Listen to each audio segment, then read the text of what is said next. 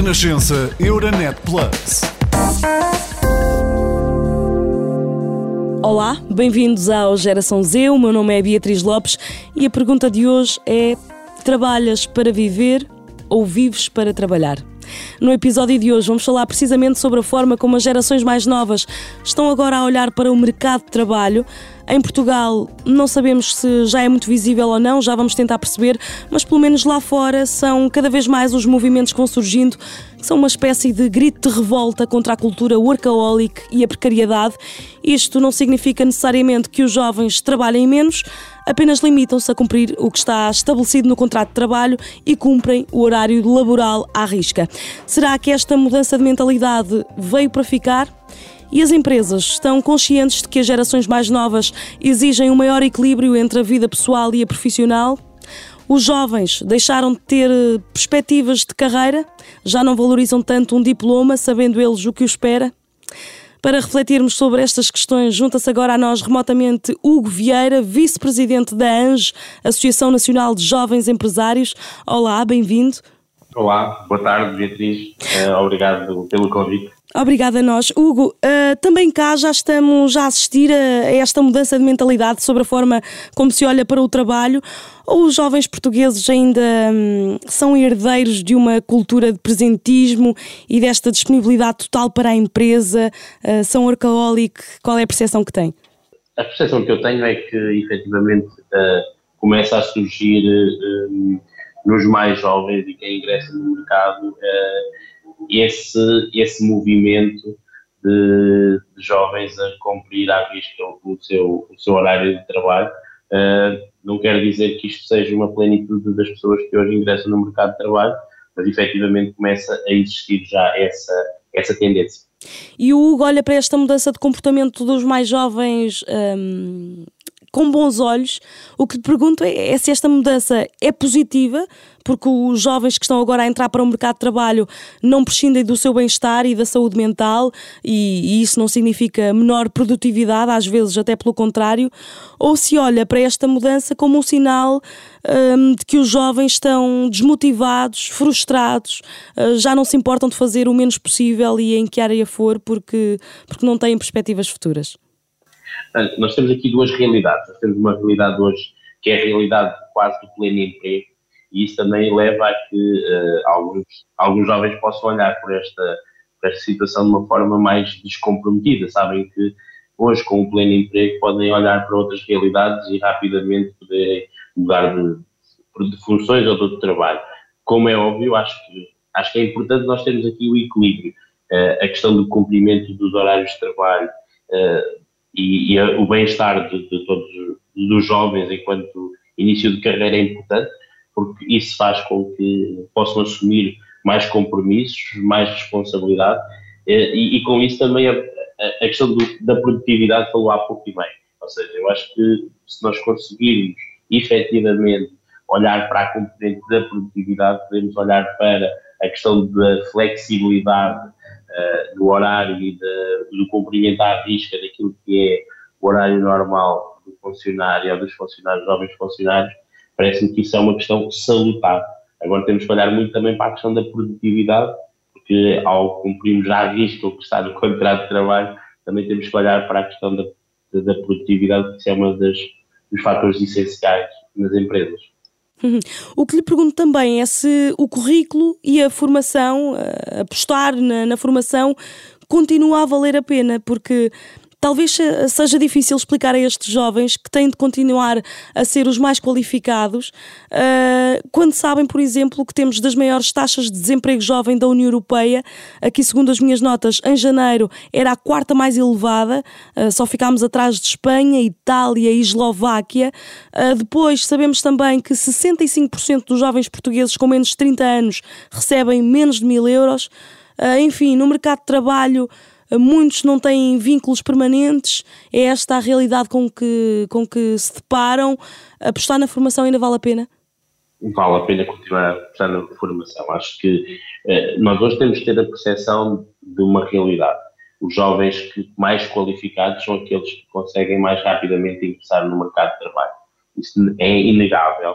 Agora, a verdade também, e também não podemos escamotear isso, é que os jovens uh, recebem abaixo daquilo que jo uh, recebem os jovens com géneros seus da União Europeia, por isso também a fuga muitas das vezes de, de talentos e de jovens entre os 20 e os 30 anos que ganham menos de mil euros para o espaço europeu, porque têm outras oportunidades e porque tendencialmente ganham nas mesmas funções 2 a 3 mil euros, né? por essa via nós temos aqui sempre, percebemos isso, Agora, continua a fazer sentido apostar nas qualificações, continua a fazer sentido uh, olhar para esta juventude, para os jovens que são a mais bem preparada.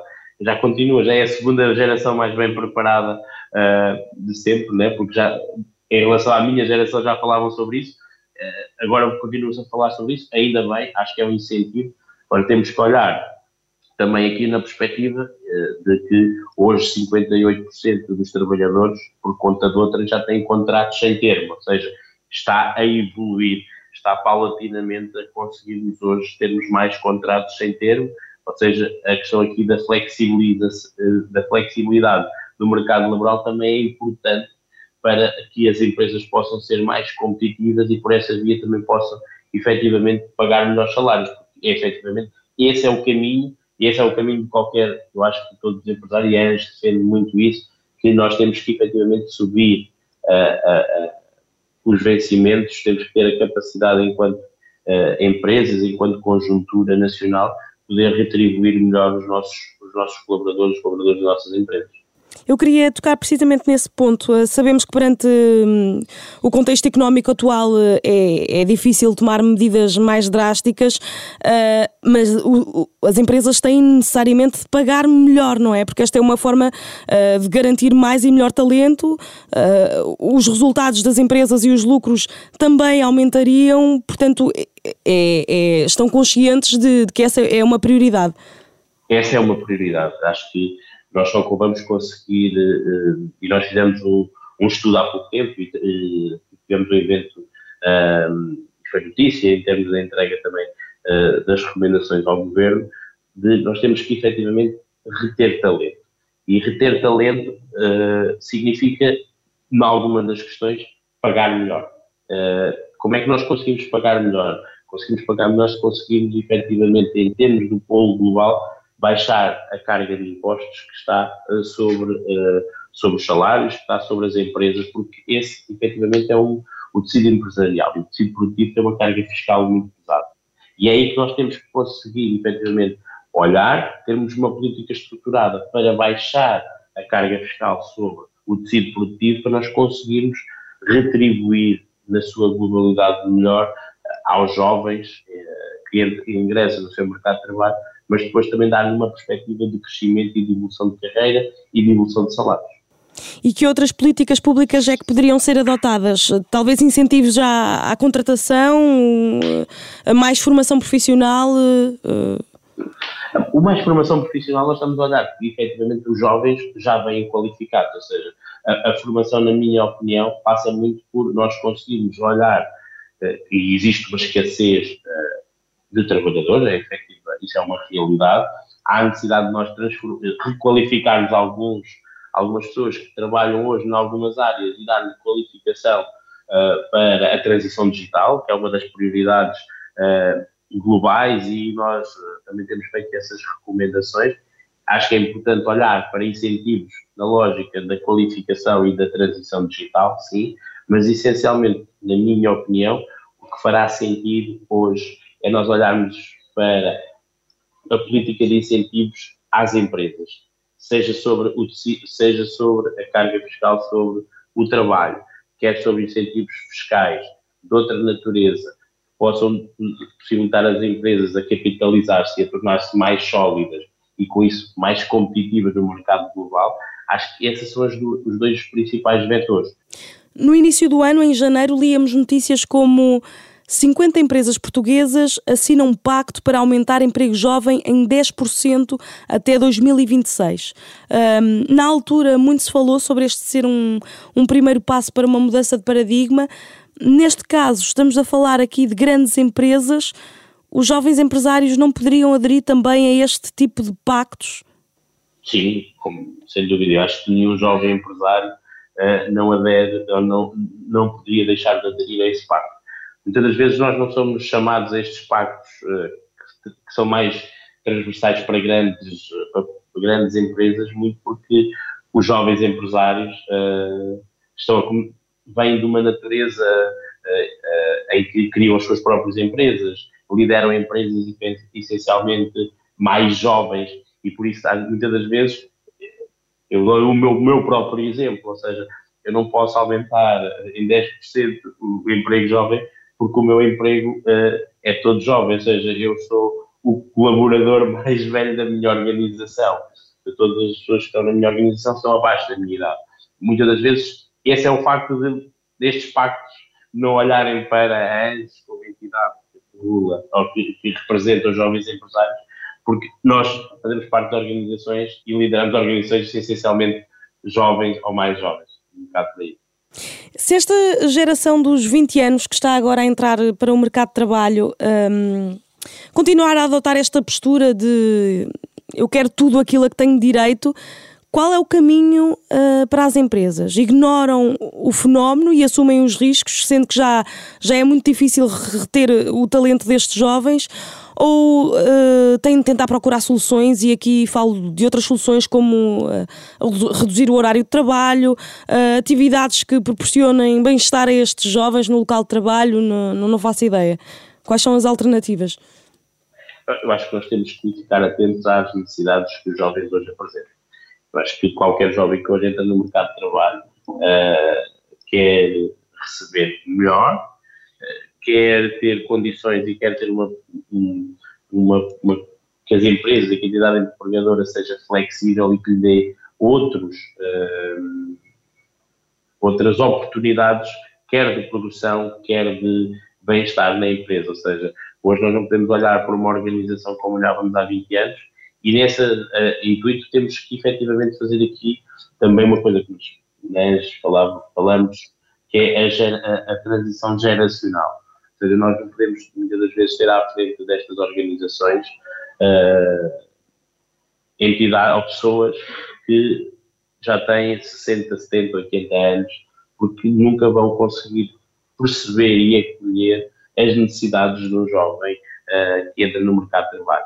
Nós temos que não é com isto descurar todo o know-how e todo o conhecimento de quem lidera as empresas e as organizações em Portugal, mas nós temos que iniciar este fenómeno de transição geracional para efetivamente dar cumprimento também àquilo que são as novas necessidades do mercado de trabalho, novas necessidades destes jovens que hoje entram com 20 anos no mercado de trabalho e são diferentes das minhas quando entrei há 15 anos no mercado de trabalho. E é preciso ter esse caminho, as empresas têm que percorrer esse caminho. Uh, up, e o caminho, o caminho ainda é muito longo, Hugo? Esse fosse o geracional de que fala. É, é, eu acho que o caminho ainda é muito longo, por isso é que nós falamos dele, uh, porque o fosso geracional é enorme. Nós, nós vamos falar, nós, nós, nós, da maior parte das organizações de, das grandes empresas em Portugal, se nós olharmos a, a quem as lidera, uh, não, não, não vou cometer aqui nenhuma gafa em dar um, um uma porcentagem, mas há um elevado número de gestores que têm mais de 60 anos. Nós não podemos ter uma transição uh, e que o mercado de trabalho esteja à, ao sabor uh, e à vontade de novas gerações quando temos a liderança destas organizações, pessoas com muita idade. E isto é um percurso que temos que fazer, e é um percurso que ainda vai demorar alguns anos, na minha opinião, a percorrer. Que consequências práticas é, é, que poderemos vir a ter uh, no futuro perante este cenário, uh, se os jovens continuarem a emigrar e, a não conseguirmos uh, a reter talento? Qual é o pior cenário que prevê? O pior cenário é o cenário que nós, em alguns casos, já atravessamos Uh, nós hoje sabemos que o, o, mercado de trabalho, dando exemplos e números que vieram a público há, há, muito pouco tempo, por exemplo, um exemplo de uma região que nesta altura sofre sempre muita pressão para a questão do emprego, que é a região do Algarve, por exemplo, estamos a falar que a região do Algarve nesta altura vai precisar de um crescimento quase de 8 mil postos de trabalho adicionais. e nós não temos esses 8 mil postos de trabalho.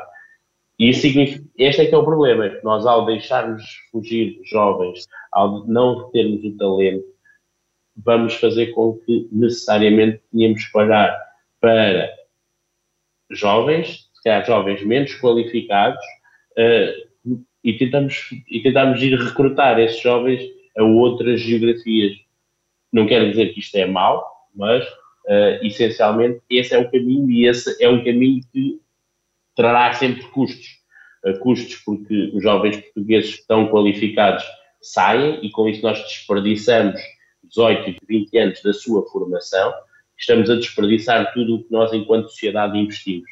E esse é, um, esse é para mim uh, o, o, maior problema desta uh, de não conseguirmos reter uh, o talento Portugal. E não teme que haja um aumento da contestação social destes jovens que, enfim, uh, mesmo com, uh, com qualificação, não encontram os salários que acham merecer? É, é, esse, é sempre, esse é sempre um problema uh, e essa contestação social é uma, eu diria que é a normalidade da democracia a funcionar. Hoje vivemos no, Estado de Direito livre, devemos também ter essa, poder olhar para essa contestação como normal, uh, no sentido de que se os jovens não se fazem, uh, não se sentem realizados, devem de o manifestar, e essa é uma das formas normais e naturais de poder se manifestar. Acho que isso não é um problema em si, o problema é nós termos a capacidade de ultrapassar o que é as exigências desses jovens. E o que é que falta, Hugo? Porque, eh, enfim, ultimamente. Esta é uma geração também que, que já, já foi afetada por, por uma guerra, por uma crise económica.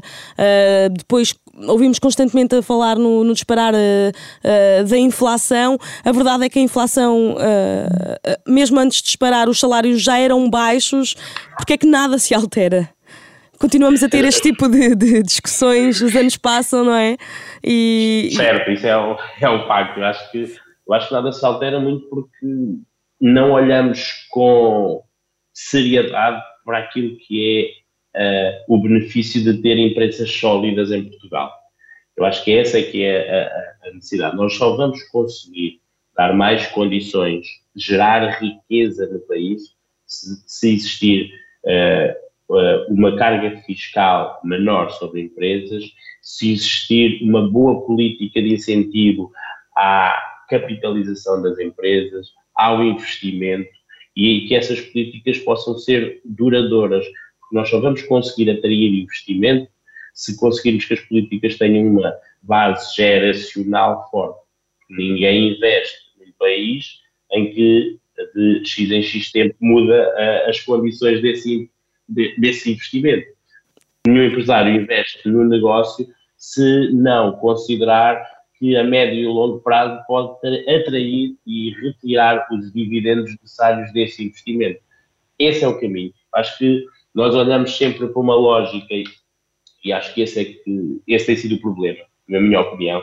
Nos últimos anos, nós viemos de um período de assistência, uh, depois uh, entramos no momento uh, efetivamente bom para a economia. Uh, tivemos uma pandemia, uh, estamos confrontados com uma guerra, mas efetivamente nós precisamos que haja estabilidade, nós precisamos que hajam condições para investir e nós precisamos que as empresas tenham uh, uma, uma carga fiscal menor para conseguir efetivamente produzir riqueza e com isso também deixar os jovens mais satisfeitos uh, numa questão de futuro. E prevê algum tipo de melhoria este ano? Estamos também a falar numa altura de aplicação de fundos do PRR, por exemplo? Eu, os fundos do PRR não têm chegado ainda às empresas. Acho que é esse, uh, estes primeiro, os primeiros tempos de, de PRR mostram efetivamente que o, o grosso do investimento foi feito pela administração uh, pública e, e que os investimentos no setor das empresas não foram significativos. Isso tem que alterar. Outra questão tem que alterar a desburocratização de todo este efeito.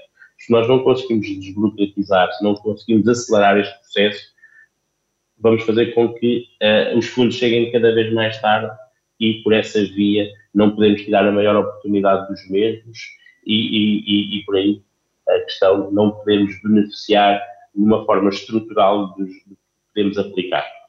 Eu acho que uh, o, o, este ano uh, pode ser um ano complicado se nós não conseguimos efetivamente acelerar todo este processo, não conseguimos acelerar quer a, a utilização e a aplicação correta para o setor empresarial do PRR, bem como a introdução e a, o início do, do 2030 também é que neste momento está uh, já com uma, alguma derrapagem, a tentarmos mitigar essa derrapagem para efetivamente o mais rapidamente possível possa o, também o 2030 dar acesso às empresas um, de utilizar esses fundos.